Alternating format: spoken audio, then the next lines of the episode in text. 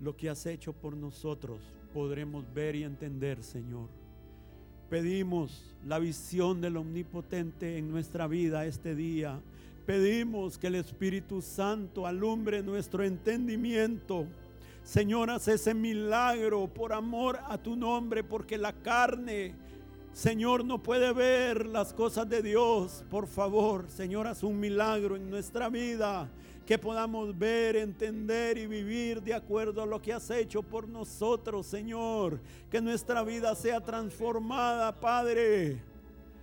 Oh, haz un milagro, Espíritu Santo. Te pedimos que des testimonio de las verdades, Señor, de la palabra de Dios. Señor, si este mensaje está en tu corazón, pedimos tu confirmación en nuestras vidas, en nuestras familias, en la iglesia, Señor. Por amor a tu nombre, toma mis labios este día, Señor, unge mi boca con tu aceite, Señor. Oh, haz un milagro, Padre, haz un milagro en estas vasijas de barro. Señor Dios Todopoderoso, ven esta mañana al renuevo, Señor. Quita la venda de nuestros ojos. Quita la dureza de nuestros corazones, Señor. Ayúdanos esta mañana.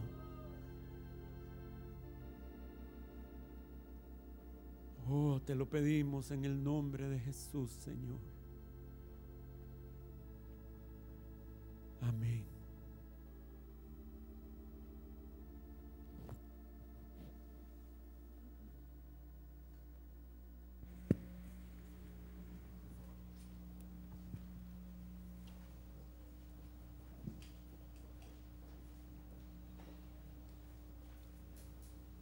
Buenos días, hermanos.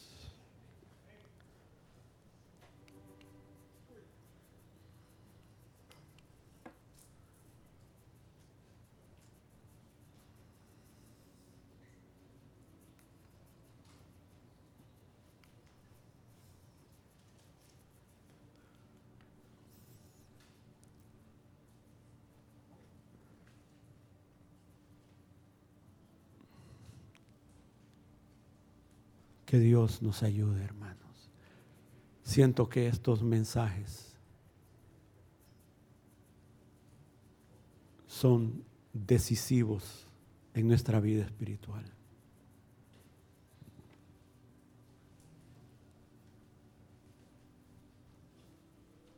Esta es la tercera reunión en que queremos seguir compartiendo sobre lo que el Señor obtuvo por nosotros, obtuvo para nosotros, sobre lo que significó el sacrificio del Señor, lo que significa hoy para mi vida, no para el pueblo cristiano, es para mi vida, para tu vida, hermano.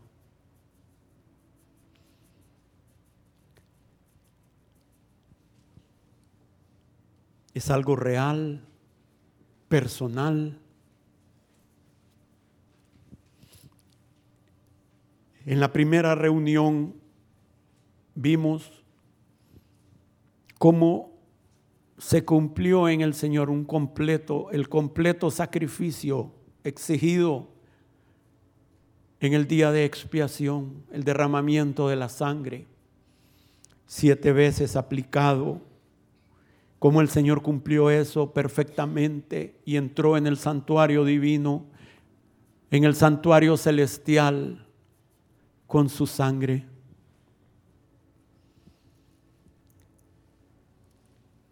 Y vimos el principio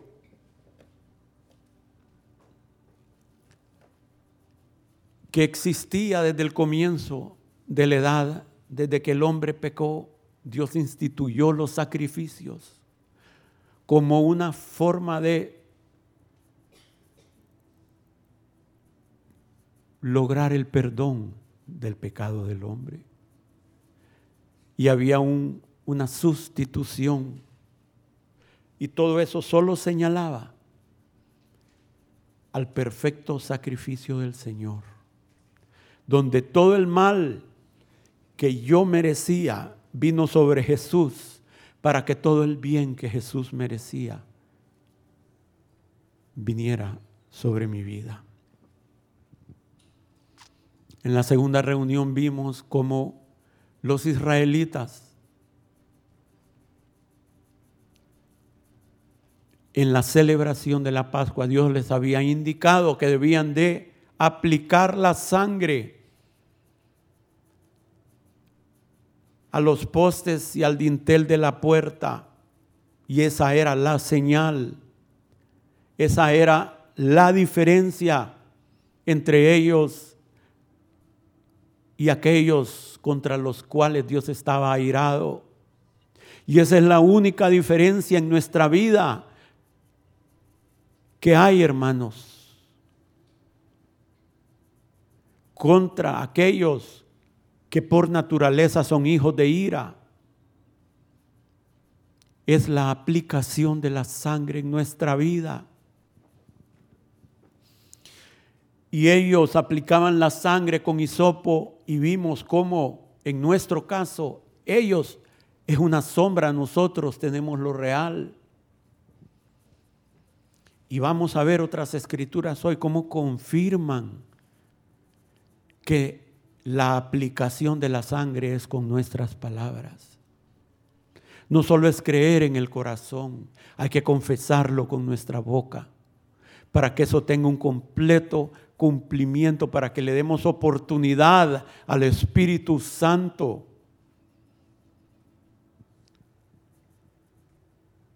de testificar en nuestra vida.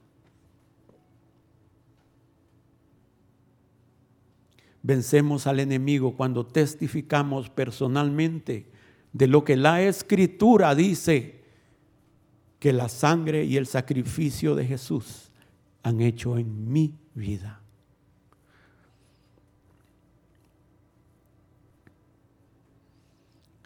Y vimos cómo esa sangre trae perdón a nuestra vida. En el momento en que la recibimos, en el momento en que nos arrepentimos.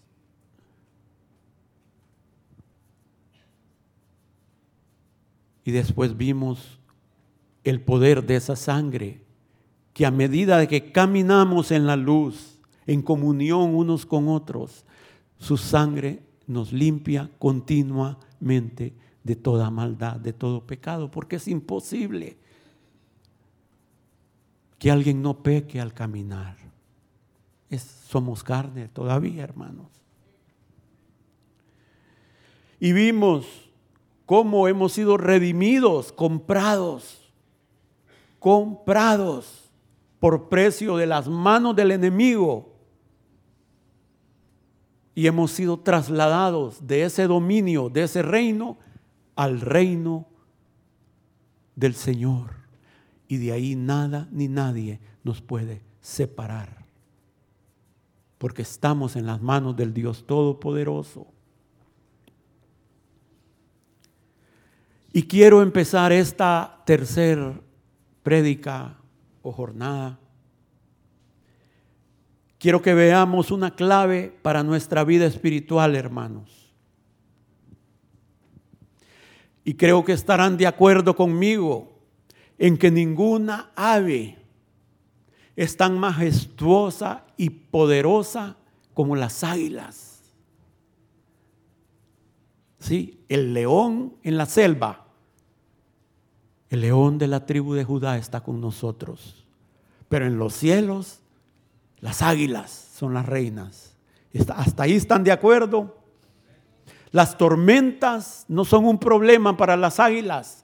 Las águilas ven una tormenta, hermanos, y se remontan sobre la tormenta.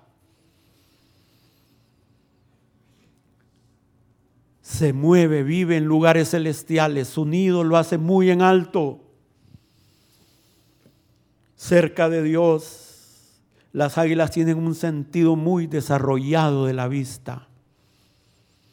Ven a la presa, ven al enemigo y caen sobre él, hermanos.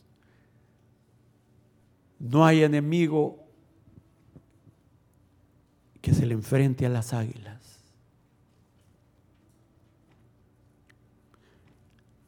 Las águilas representan varias cosas en las escrituras. Una es el poder profético del Espíritu Santo.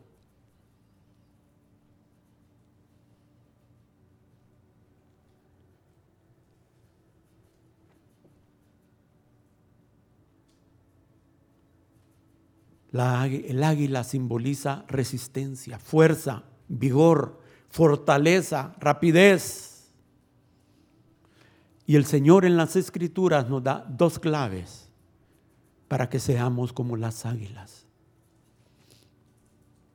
Para renovarnos, para rejuvenecernos, para fortalecernos, para correr y no cansarse, para caminar y no fatigarse. Creo que esas dos claves son importantes, ¿no, hermanos? Una de ellas, y ya he compartido sobre esto, está en Isaías 40 y nos dice que los que esperan en Jehová serán como las águilas. Pero hoy quiero que veamos la segunda clave. Y es exactamente es exactamente lo que hemos venido compartiendo. Vamos a Salmo 103, 1.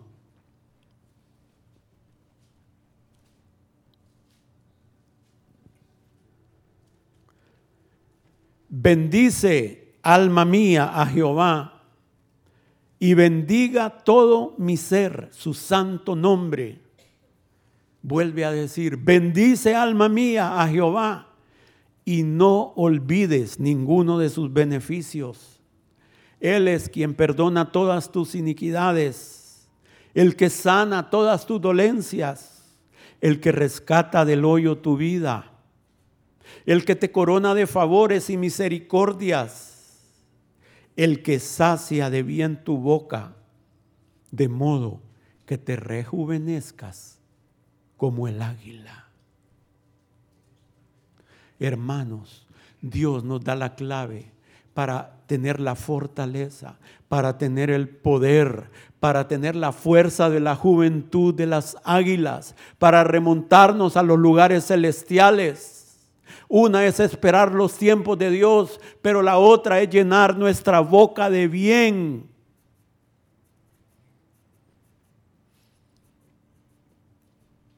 Con las palabras correctas, hermanos. nos vamos a rejuvenecer espiritualmente, emocionalmente y tal vez físicamente.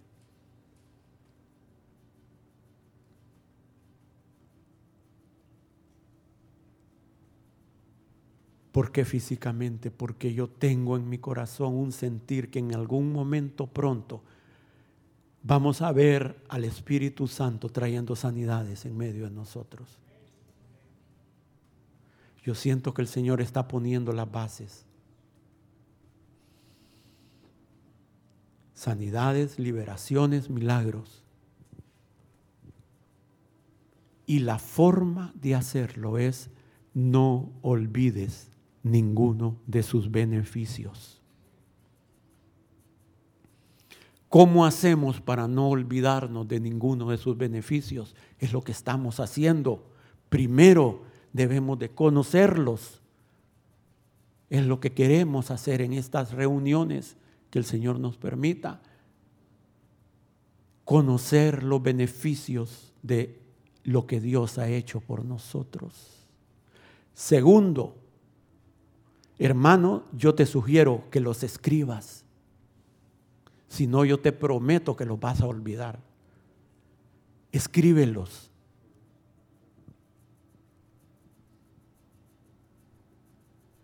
Y tercero, estemos constantemente trayéndolo a nuestra boca, a nuestros labios.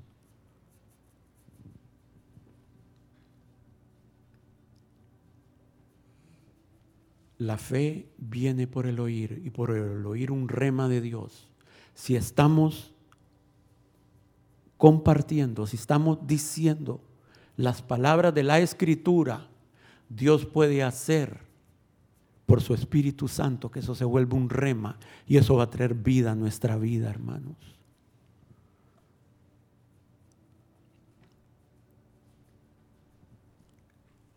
No olvides ninguno de sus beneficios. Apliquemos los beneficios con el hisopo de nuestras palabras constantemente. Mantengamos, dice la Escritura, firmes, sin fluctuar, la profesión de nuestra esperanza.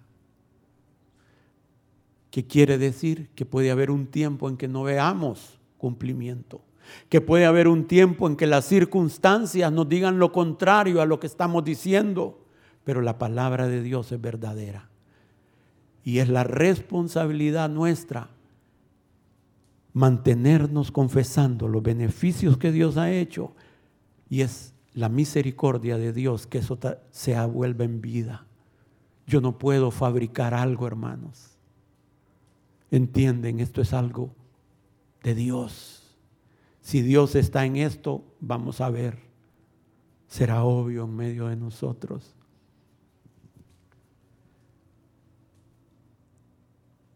Porque por tus palabras serás justificado o por tus palabras serás condenado. Porque con el corazón se cree para justicia, pero con la boca se confiesa para salvación. Salmo 107, 2.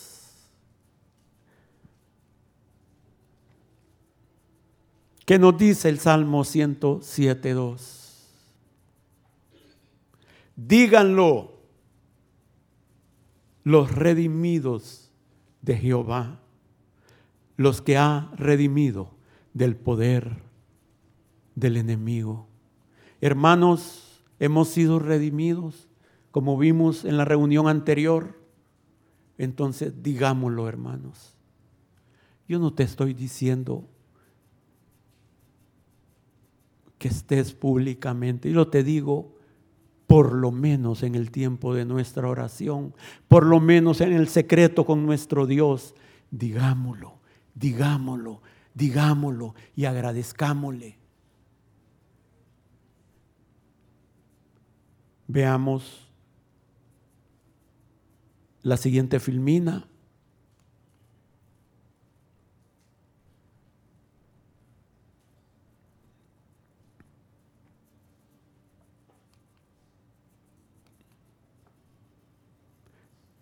Nuestro hisopo son nuestras palabras. Aplicamos la sangre a nuestra vida cuando con nuestras palabras decimos lo mismo que la escritura dice, que la sangre y el sacrificio de Jesús hizo por nosotros.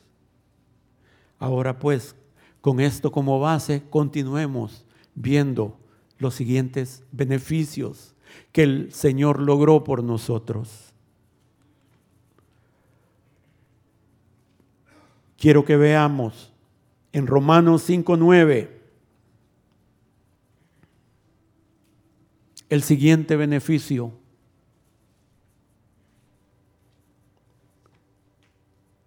Pues mucho más, estando ya justificados por, en su sangre, por él seremos salvos de la ira. Este es el siguiente beneficio, es la justificación.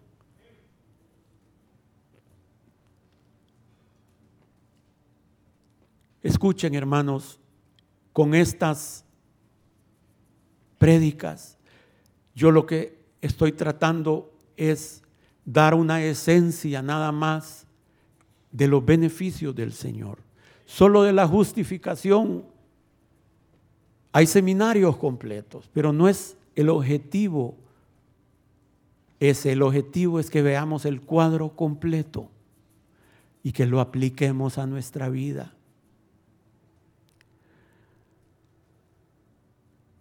¿Qué es justificar bíblicamente?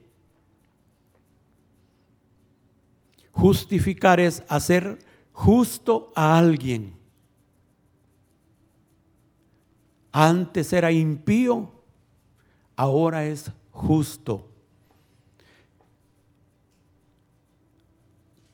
Cuando alguien es considerado justo delante de Dios, es como si esa persona nunca hubiera pecado.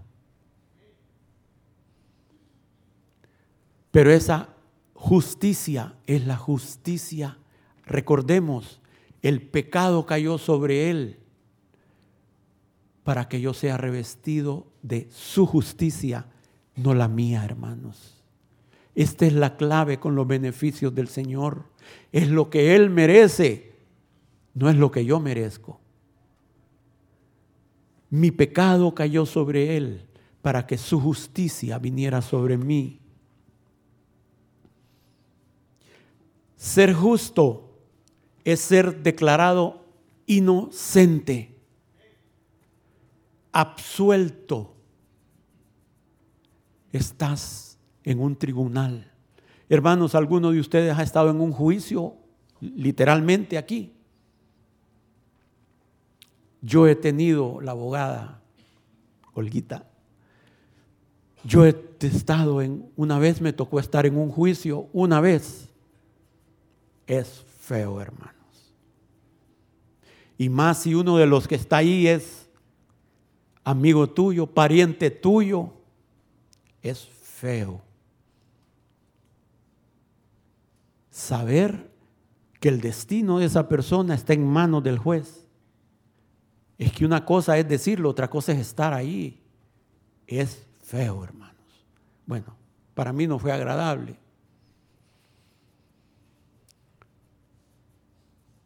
Es ser declarado inocente, absuelto se declara al acusado no culpable.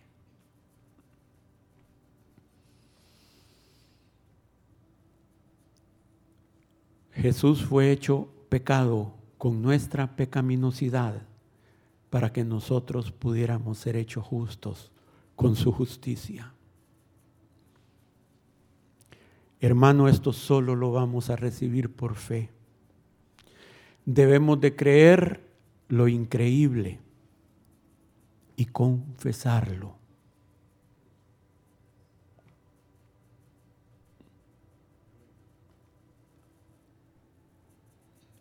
Y agradecerle al Señor por cada uno de sus beneficios.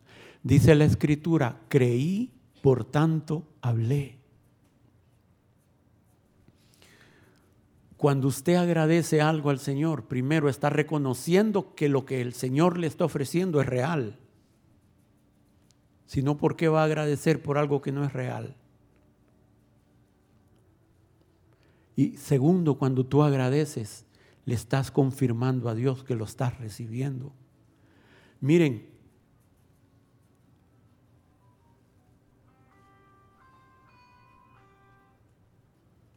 Cuando Esther entró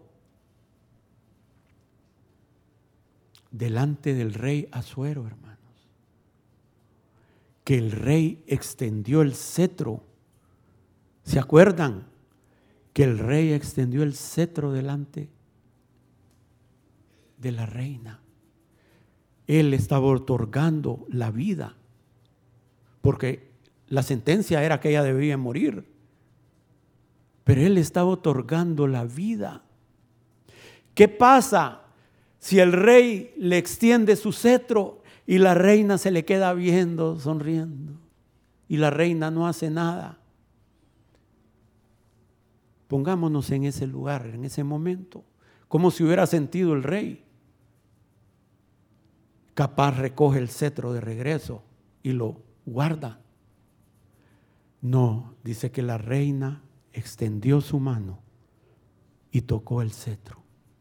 Rey, yo acepto lo que me estás dando. Lo mismo tenemos que hacer nosotros, hermanos.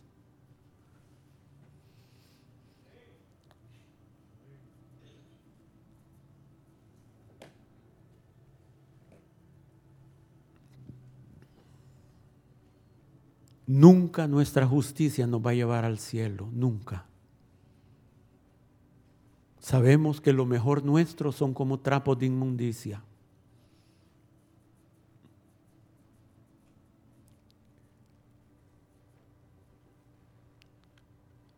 Si hacemos nuestro este beneficio, el enemigo no tiene cómo acusarnos.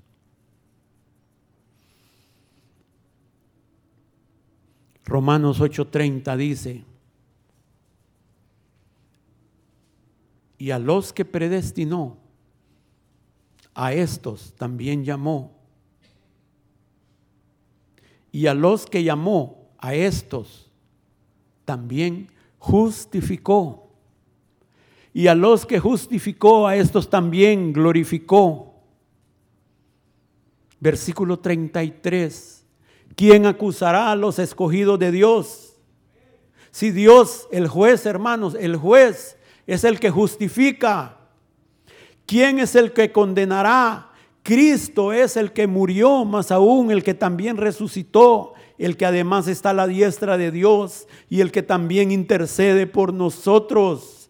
Ninguna condenación hay para los que están en Cristo.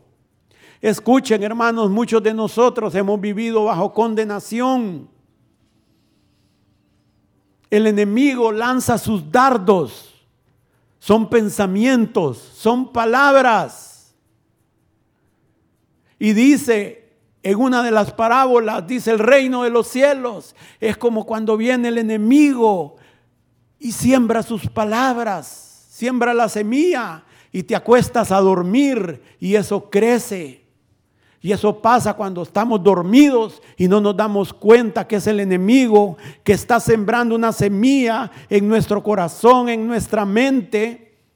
Si dejamos crecer eso, eso se va a hacer un árbol que va a traer fruto venenoso para nuestra vida y para los que nos rodean. Él lanza sus palabras acusándonos, pero vimos que ellos le han vencido ¿Por qué?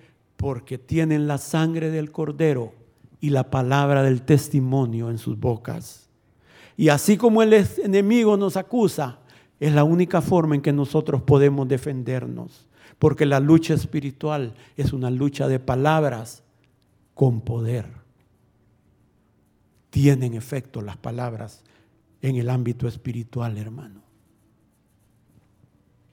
Para traer vida o para traer muerte? ¿Para darnos vida o para robarnos la vida?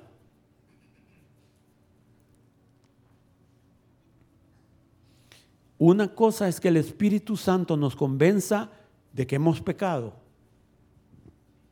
que traiga convicción de pecado. Es parte de que lo que el Espíritu Santo hace en la vida del creyente. Pero buscamos al Señor ¿sí? Caminamos en luz. Traemos ese pecado que hemos cometido a la luz del Señor. Señor, es cierto, yo cometí esto, pero nos lavamos en su sangre, hermanos. Si hay que rectificar, rectificamos. Si hay que pedir perdón, pedimos perdón. Si hay que restituir, restituimos. Pero hasta ahí. corregimos lo que hay que corregir. La culpa que trae el diablo no tiene terminación. No importa lo que tú hagas, siempre te va a acosar con más y más y más. Eso proviene de otro espíritu. Hermanos, la culpa es una negación de lo que Jesús hizo por nosotros en la cruz. Si aceptamos eso, estamos negando lo que el Señor hizo por nosotros. Perdonarnos, limpiarnos, justificarnos.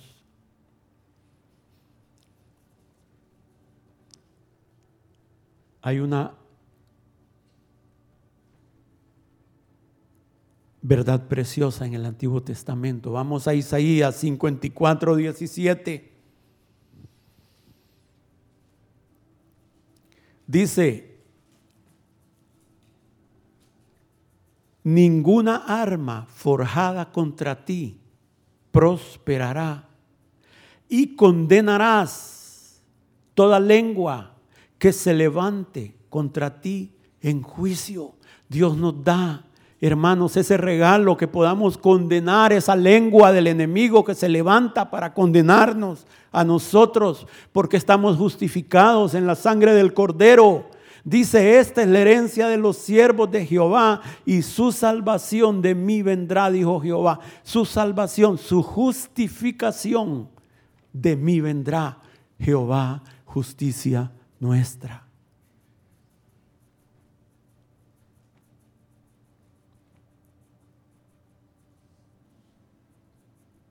Hermanos, es necesario que con nuestras palabras reconozcamos y agradezcamos este beneficio de Jesús para nosotros. Miren qué interesante. Vamos a Romanos 10.3.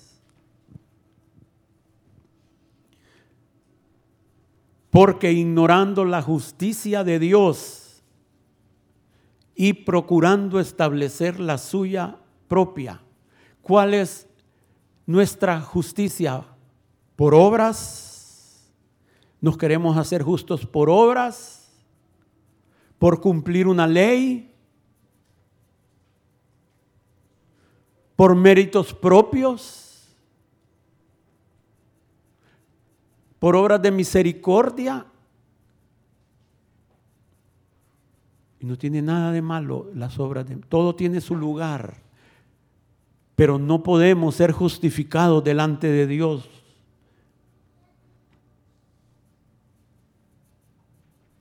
Por estas cosas, hermanos. No se han sujetado a la justicia de Dios. Miren cómo es la justicia de Dios. Porque el fin de la ley es Cristo, el objetivo de la ley es llevarnos a Cristo para justicia a todo el que cree. Porque de la justicia que es por la ley de Moisés, se escribe así, el hombre que haga estas cosas vivirá por ellas. Pero la justicia que es por fe, dice así, sí, palabras, dice así. No digas en tu corazón quién subirá al cielo esto para traer a Cristo abajo. O quién hará de, ¿Quién descenderá al abismo? Esto es para hacer subir a Cristo de entre los muertos. Mas que dice, cerca de ti está la palabra, en tu boca y en tu corazón.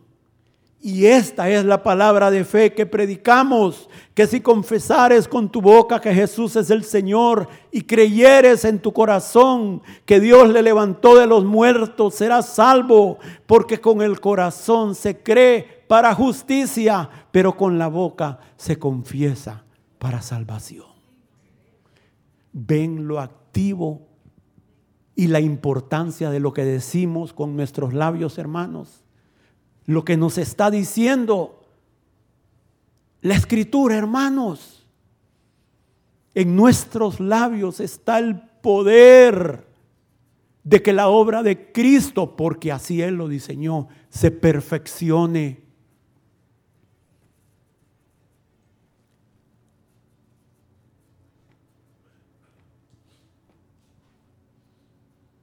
Hermanos, es Dios el que dice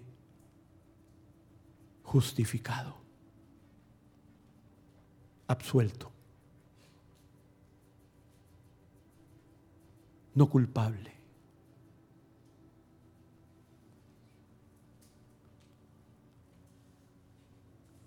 Él ve la rectitud del Hijo en nosotros.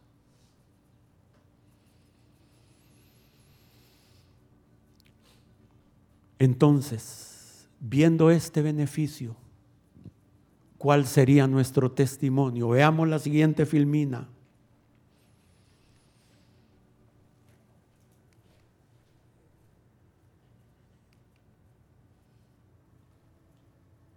Por la sangre de Jesús soy justificado, hecho justo, absuelto, declarado no culpable como si nunca hubiera pecado. Pablo nos dice en el libro de Efesios que nuestra justificación, dice él, léanlo, cuando habla de las armas, dice que es una coraza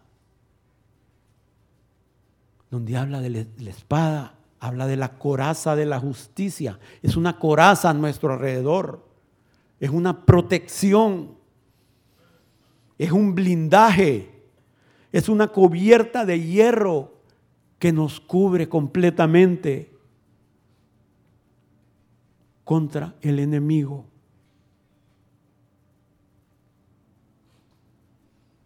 que nos hace aceptos delante de Dios, que nos reconcilia y nos hace tener paz para con Dios por la justicia de Dios en nosotros. Yo quiero que veamos una escena del Antiguo Testamento, que es una prefiguración de lo que sucede en nuestra vida. Zacarías 3.1 al 5 dice, me mostró al sumo sacerdote Josué, el cual estaba delante del ángel de Jehová.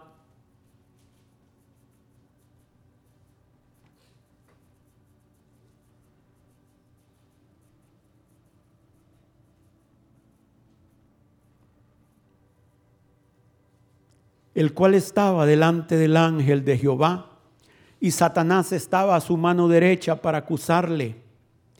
Y dijo Jehová a Satanás, Jehová te reprenda, oh Satanás. Jehová que ha escogido a Jerusalén te reprenda. ¿No es este un tizón arrebatado del incendio? Y Josué, hermano, hermana, pon ahí tu nombre.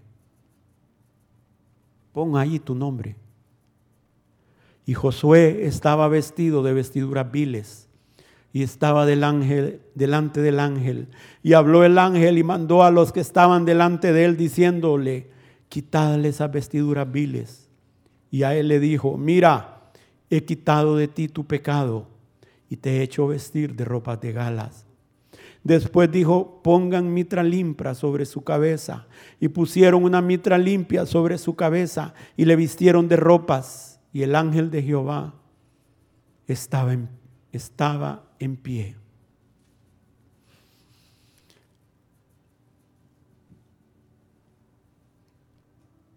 La obra que Dios hace en nuestra vida es así, hermanos. Esta es una descripción de lo que Dios hace en nuestra vida.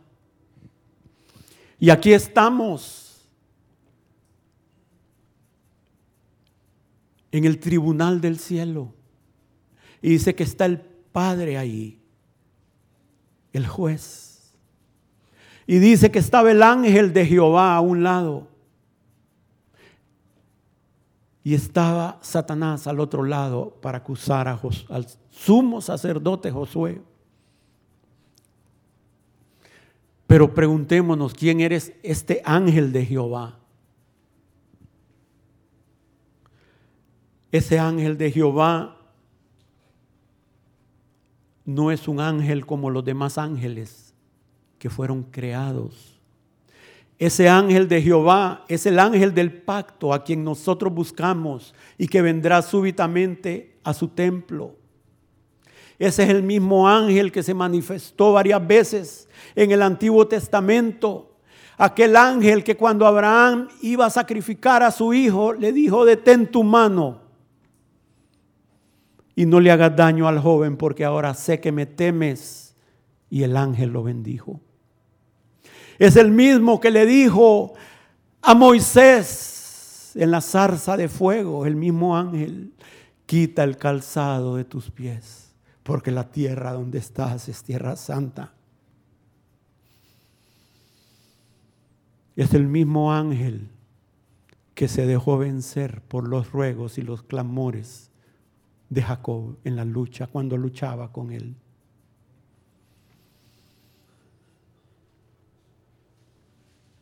Es nuestro Señor antes de su encarnación.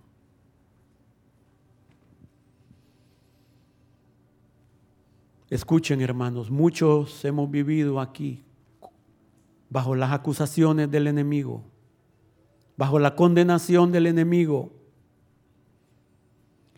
pero veamos aquí nuestra propia escena en el cielo.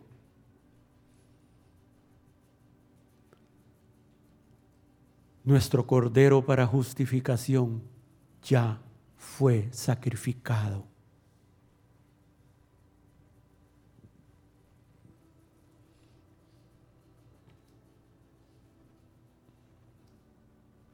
Para esto vino el Señor, hermanos, a la cruz y derramó su sangre para nuestro perdón y justificación.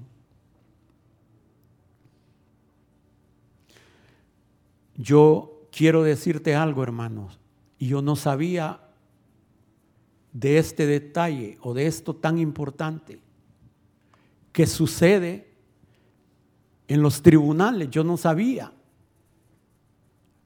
Pero debido a que hemos estado en situaciones legales, me he dado cuenta de esto. Alguien te puede demandar, hermanos. Alguien te puede acusar. Tú puedes tener toda la razón. Tú puedes ser inocente. Pero sabes que hay un tiempo en el cual, por ley, se te permite presentar tus pruebas. Sabes que aunque seas inocente, si no presentas las pruebas de tu inocencia, te van a declarar culpable. ¿Sabes eso? No sabía. Yo no sabía. Hay un tiempo para presentar las pruebas. Tú puedes ser inocente si no presentas las pruebas de tu inocencia. Lo que va a prevalecer es el acusador.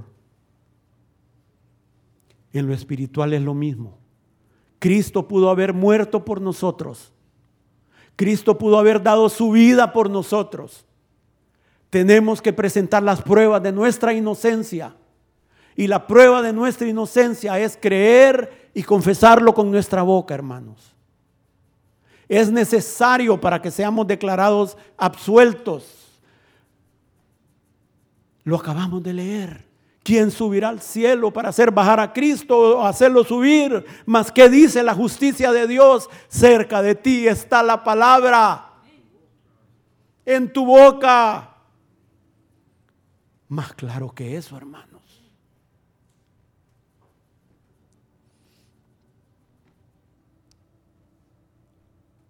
Es necesario que hagamos nuestra la obra de Cristo como que si solo yo existiera en la tierra. Así tenemos que tomarla. A veces nos perdemos en medio de la multitud. Nos disipamos. Dios lo hizo por mí y lo hizo por ti, hermano. Aunque solo yo o tú estuvieras en la tierra, igual lo hubiera hecho. Dejemos que Dios haga esto en nosotros. Miren qué precioso este versículo. Vamos a Isaías 61, 10. Veamos ese versículo.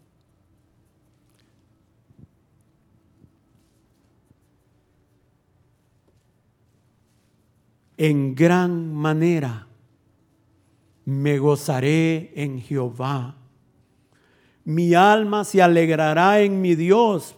¿Por qué, hermanos? Porque me vistió con vestiduras de salvación, me rodeó de manto de justicia. Como a novio me atavió y como a novia adornada con sus joyas. Podríamos agarrar ese versículo, hermano, y darle gracias a Dios por eso. Podríamos hacerlo ahora. Esto es real, hermanos. Hagámoslo práctico. A veces somos muy teóricos. Repitámoslo. En gran manera me gozaré en Jehová. Mi alma se alegrará en mi Dios, porque me vistió con vestiduras de salvación, me rodeó de manto de justicia, como a novio me atavió y como a novia adornada con sus joyas. Lo mismo que hizo con el sumo sacerdote Josué, es lo mismo que hace con nosotros, hermanos. Algunos aquí se sienten tan sucios porque han estado oyendo la voz del enemigo y no han estado oyendo la voz de lo que la palabra dice que Jesús hizo por nosotros. Empieza ya, hermanos, a ganar tu victoria. Dios no quiere que estemos tristes, que estemos derrotados, que estemos acusados. Si Dios ya peleó la batalla por nosotros, si Él ya vino a dar su vida por nosotros, ya Él sufrió lo que teníamos que sufrir por causa de nuestro pecado. Entonces, ¿por qué queremos establecer nuestra propia justicia?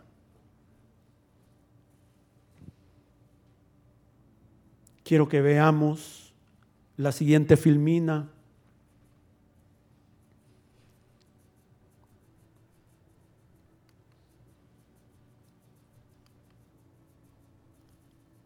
El agradecimiento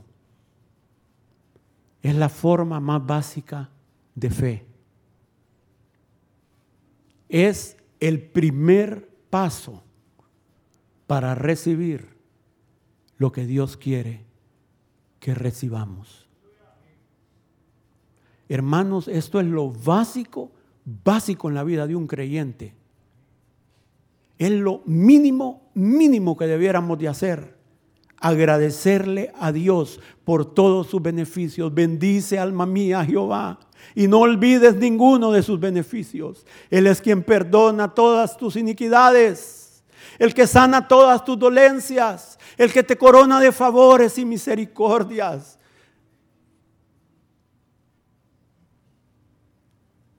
Oh hermanos, que quedara esto grabado y que fuera vida en nosotros.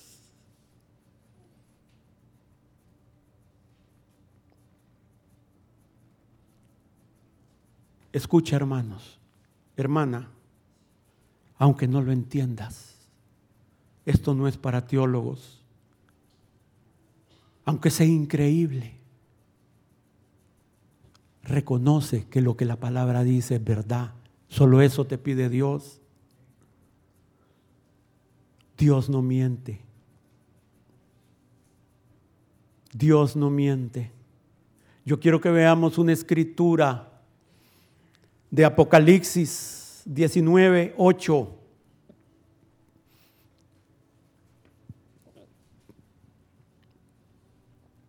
Y a ella se le ha concedido que se vista de lino fino, limpio y resplandeciente, porque el lino fino es las acciones justas de los santos. Todos sabemos ese versículo. Pero eso no es lo que dice el griego. Para ver lo que dice el griego pueden ver la traducción en inglés de King James y hay otras traducciones. Pero ahí lo que dice, fíjense qué gran diferencia. Porque el lino fino es la justicia de los santos. Porque el lino fino es la justificación de los santos. Pero hay una gran diferencia.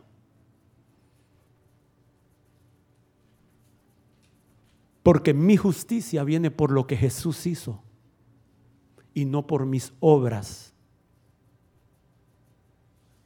Y no les estoy diciendo que no hagamos, hay obras de justicia. No les estoy diciendo que no caminemos en esas obras de las que habla la escritura. Habla de dar ofrendas, son obras de justicia, por ejemplo. Hay obras de justicia, debemos de crecer en ello, pero ese no es el punto aquí. El punto aquí es que Dios va a venir por una iglesia pura y sin mancha. Y la única forma va a ser una iglesia que crea lo que Jesús ha hecho en ellos sin mancha, sin arrugas, sin cosa semejanza, sin cosa semejante, por la obra de Cristo en ellos, no por su propia justicia, ni por su propia bondad, ni por su propia belleza. Y ahí vamos a descansar.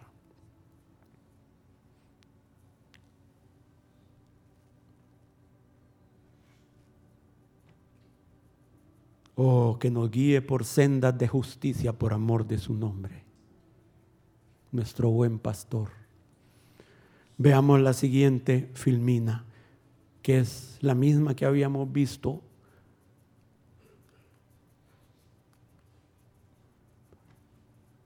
Amén, hermanos. Quiero que lo repitamos juntos. Repitamos este beneficio, aplíquelo a su vida, reconózcalo como suyo. Por la sangre de Jesús soy justificado, hecho justo, absuelto, declarado no culpable, como si nunca hubiera pecado. Precioso Salvador, hermanos. Oh, nuestro Dios ha hecho una obra completa y perfecta que abarca todo nuestro ser y alcanza hasta la eternidad. Porque con una obra hizo perfectos a los redimidos. Con una obra. Quiero que vayamos al otro beneficio ¿Están animados, hermanos? Yo estoy animado. Y aparte de animado, estoy agradecido con el Señor. Siento que Dios está haciendo algo nuevo.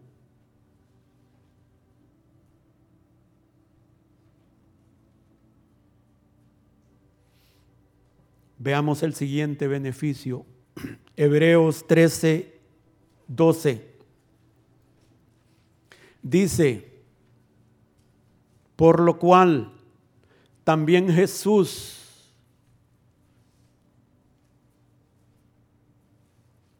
para santificar al pueblo mediante su propia sangre padeció fuera de la puerta. ¿Sí? Para santificarnos, él padeció fuera de la puerta. Este es el siguiente beneficio, nuestra santificación pareciera que son lo mismo, no son lo mismo. Ya lo vamos a ver. Hebreos 10, 10. Dice, en esa voluntad somos santificados mediante la ofrenda del cuerpo de Jesucristo, hecha una vez y para siempre. Y Hebreos 10, 14 Dice, porque con una sola ofrenda hizo perfectos para siempre a los santificados. Escuchen, hermanos, ¿qué es santificar? Exactamente, santificar, y ahí vamos a llegar. Santificar es hacer algo puro. Santificar es dedicar. Pero tiene una doble connotación. Santificar quiere decir apartar de para. Apartamos algo para usos comunes para ser usado por Dios. Tiene la doble connotación. Somos santificados con la santidad de Dios para un fin. No es ser ermitaños, hermanos. El ermitaño está separado, pero es que es un amargado.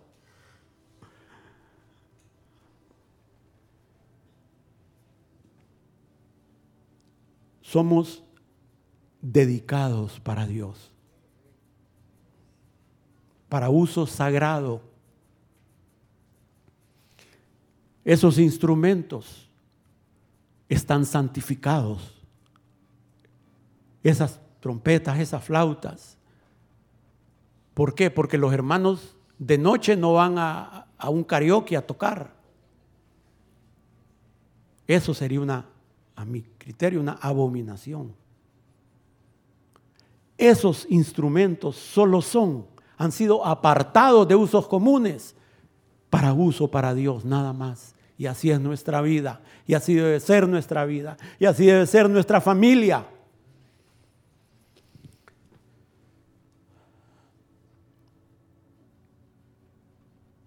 Pero al igual que los otros beneficios, hermanos, esto no es por un esfuerzo, es por la obra de Cristo, por esa obra de Cristo en la cruz. Somos santificados por su sangre.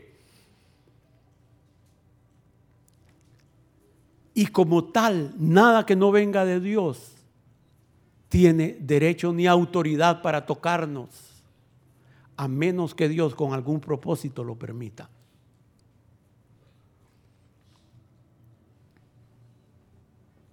Segunda de Corintios 7.1 dice, así que hermanos amados, puesto que tenemos tales promesas, limpiémonos de toda contaminación de carne y de espíritu.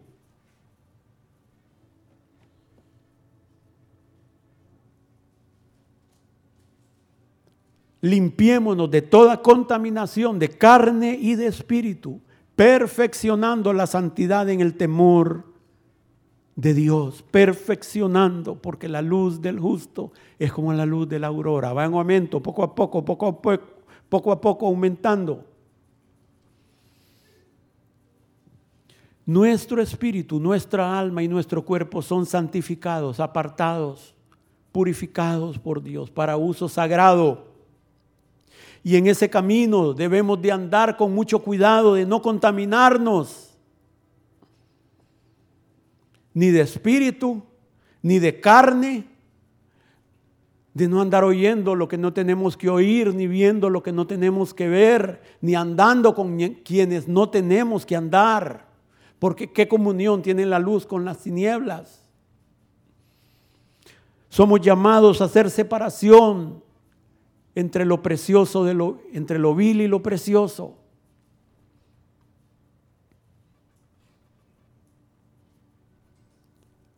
Nuestro cuerpo es templo del Espíritu Santo, por tanto, debemos de guardarnos de pecados de inmoralidad, de glotonería, de todo lo que pueda contaminarnos de todo lo que pueda contristar al Espíritu de santidad.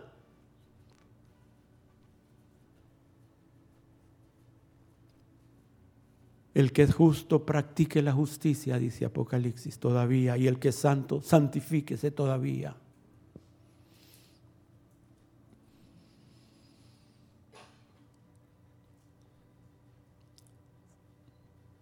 Yo quiero aquí aclarar algo muy importante y no puedo sobreenfatizarlo lo suficiente. Pero en este camino de santidad, Dios nos da dos años, sin los cuales no podemos ni permanecer, ni vivir, ni crecer en ese camino. Y estos dos años nos fortalecen, nos guían, constantemente nos santifican y nos lavan. Esos dos años, uno en cada mano, hermanos, es el Espíritu Santo y las Escrituras.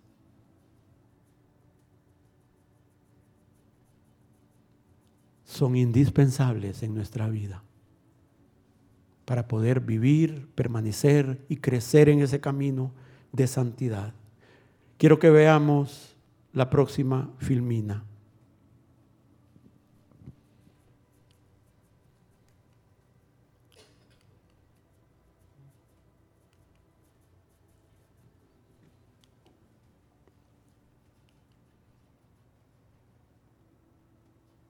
Ese es el siguiente, ese es el beneficio que estamos viendo por la sangre de Jesús, soy santificado, hecho santo, con la santidad de Dios, separado del pecado y del mundo para Dios. Repitámoslo, hermanos. Por la sangre de Jesús soy santificado, hecho santo, con la santidad de Dios, separado del pecado y del mundo para Dios. Y quiero que hagamos un pequeño esfuerzo. ¿Se pueden poner de pie unos minutitos?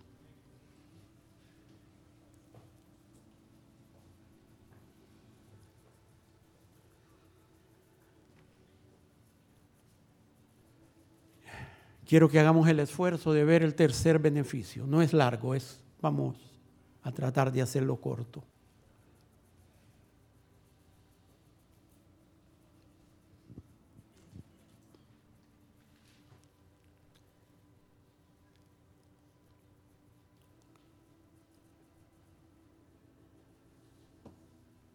Todo el mal que Jesús merecía vino sobre Jesús. Todo el mal que yo merecía vino sobre Jesús para que todo el bien que Él merecía viniera sobre nosotros. Miren este beneficio, hermanos.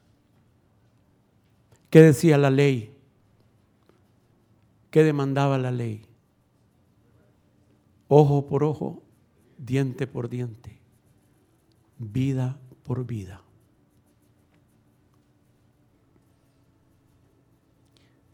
Siéntense. Fíjense, en Levítico 17:11 dice que la vida de la carne en la sangre está.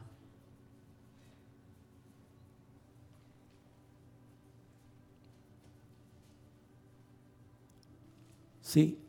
No dice que que la sangre es la vida, sino que la vida está en la sangre. Y al derramarse la sangre se derrama la vida.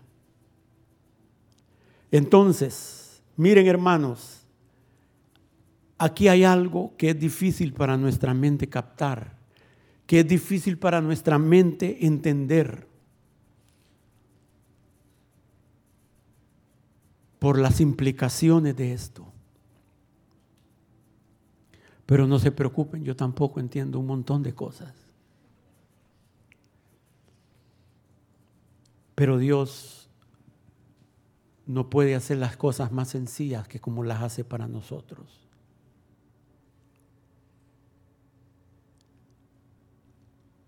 Escuchen hermanos, puede venir un ingeniero eléctrico con maestrías y doctorados y nos puede empezar a explicar. Mire, el agua hay que acumularla con una cortina y hacemos una presa. Entonces el agua se acumula.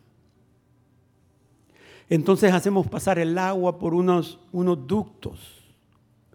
Y por la presión y el peso del agua, eso mueve unas aspas. Y esas aguas mueven, esas aspas mueven una turbina. Y esa turbina al empezar a rotar empieza a excitar unos transformadores. Y luego se genera una electricidad que viaja por los cables. Y, eso, y esa electricidad pasa por unos transformadores y viene. Y... Hermanos, puede venir alguien, un analfabeta, y le dice, mire patroncito, eh, mueva ese botón y va a tener luz. Yo así estoy, como es indito, diciéndoles, hermanos, movamos la lengua y vamos a tener luz. Aunque no entendamos las profundidades de Dios en todas sus, vamos a entender hasta donde Él nos dé entender. Yo les estoy diciendo, hermanos, apretemos el switch y Dios va a darnos luz. Así de sencillo. Entonces, fíjense,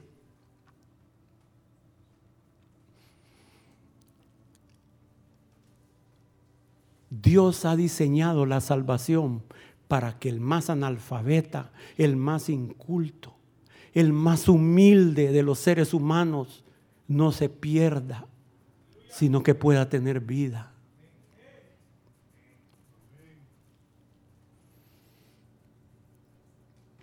Miren, vino, viene el ángel y le anuncia a María que ella va a ser madre del Salvador, del Mesías. y viene y el Espíritu Santo deposita en ella en un óvulo de María un esperma divino.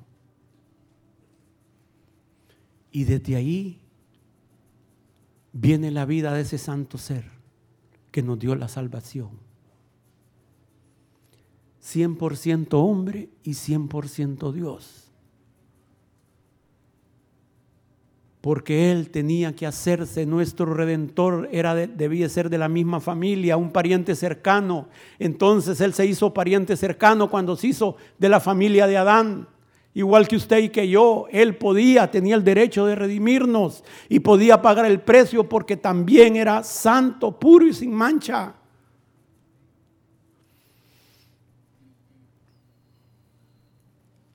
Entonces, hermanos, miren Miren este beneficio.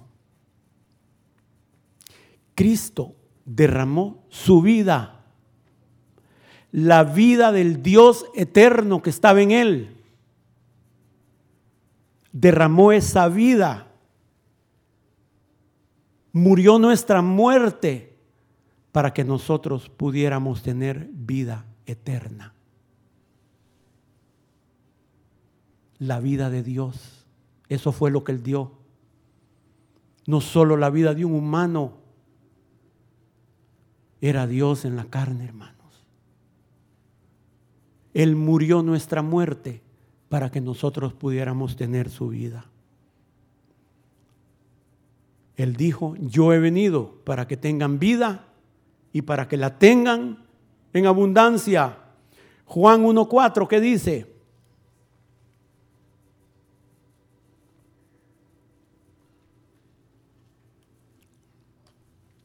Y en él estaba la vida, y la vida era la luz de los hombres.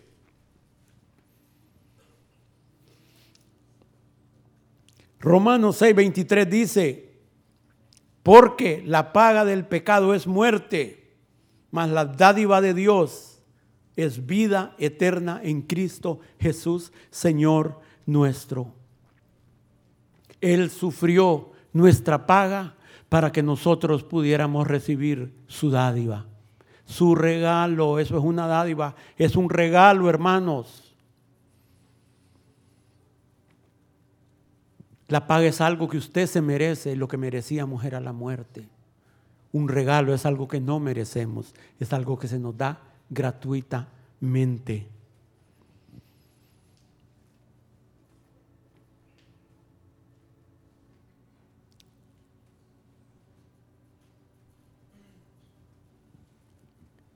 Dice en Hebreos 2.9, pero vemos, Hebreos 2.9, pero vemos aquel que fue hecho un poco menor que los ángeles, a Jesús, coronado de gloria y de honra, a causa del padecimiento de la muerte, para que por la gracia de Dios gustase la muerte por todos.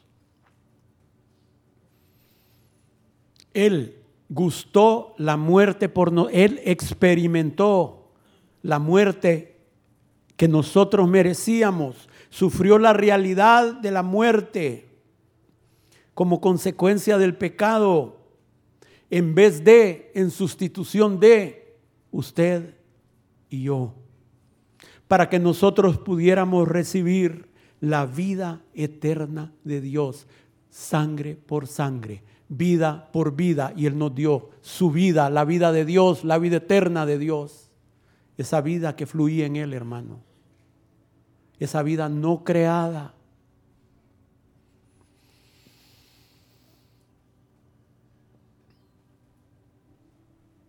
Cuando Él fue enterrado, ahí se enterró la muerte y las consecuencias del pecado de la raza humana. Cuando Él resucitó, resucitó como el representante de una nueva raza humana, redimida, perdonada, glorificada.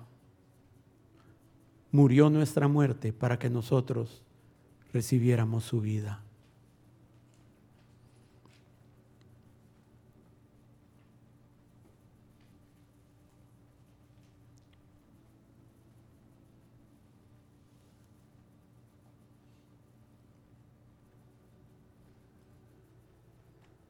Juan 3:3 dice, respondió Jesús y le dijo, de cierto, de cierto te digo, que el que no naciere de nuevo no puede ver el reino de Dios. Nicodemo le dijo, ¿cómo puede un hombre nacer siendo viejo? ¿Puede acaso entrar por segunda vez en el vientre de su madre y nacer? Respondió Jesús, de cierto, de cierto te digo, el que no naciere del agua y del espíritu no puede entrar en el reino de Dios. Lo que es nacido de la carne, carne es. Lo que es nacido del espíritu, espíritu es. No te maravilles de que te dije, os es necesario nacer de nuevo. Respondió Nicodemo y le dijo, ¿cómo puede hacerse esto? Y como Moisés, miren aquí, el Señor nos da un símil, ¿cómo puede hacerse esto? Como Moisés levantó la serpiente en el desierto, así es necesario que el Hijo del Hombre sea levantado que es levantado, sea crucificado, muerto y resucitado. Para que todo aquel que en él cree no se pierda, mas tenga vida eterna, porque de tal manera amó Dios al mundo, que ha dado a su Hijo unigénito, para que todo aquel que en él cree no se pierda, mas tenga vida eterna. hermanos, nuestra vida eterna comienza con un nuevo nacimiento cuando creemos en el Hijo, en su sacrificio, en su resurrección, nos arrepentimos, nacemos del agua, nos bautizamos en agua.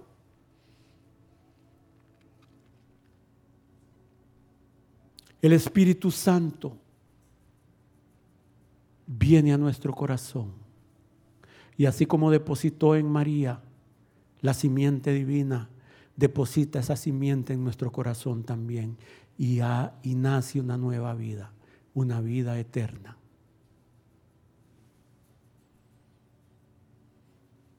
Deposita esa semilla santa. Y en ese momento nacemos a una nueva vida, un nuevo nacimiento. Y esa vida del Espíritu crece en nosotros en la medida que desarrollamos comunión con el Espíritu Santo y con las escrituras.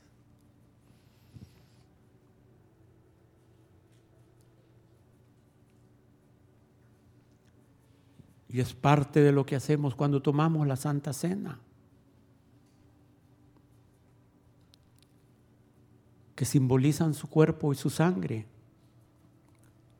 Recordamos que hemos recibido perdón, reconciliación y vida eterna.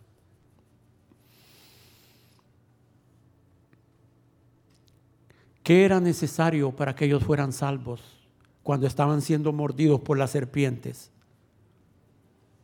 ¿Ah? Que creyeran y vieran. No, hermano, pero es que es muy sencillo eso.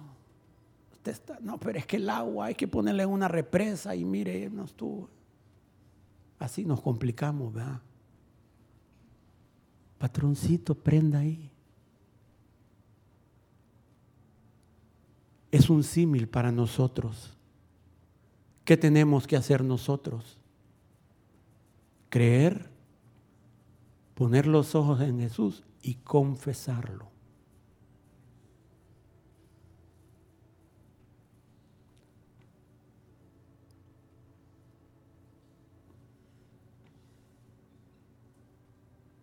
Veamos la siguiente filmina.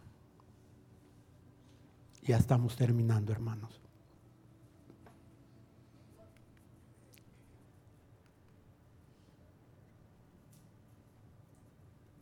Por el sacrificio de Jesús y su sangre he recibido la vida abundante y eterna de Dios para este tiempo y para la eternidad. No debiéramos, sí lo podemos hacer y a veces vivimos así, esperando morirnos para, para ir al cielo y allá disfrutar. Pero eso no es lo que dijo el Señor. Yo he venido para que tengan vida y para que la tengan en abundancia. Hermanos, debiéramos de estar viviendo de este lado del cielo ya. Los que van a ser condenados viven de este lado del infierno ya. Pero nosotros no, hermanos. debiéramos de empezar a gozar de las primicias y los deleites de Dios en nuestra vida. Esas son las arras de nuestra herencia. Pónganse de pie.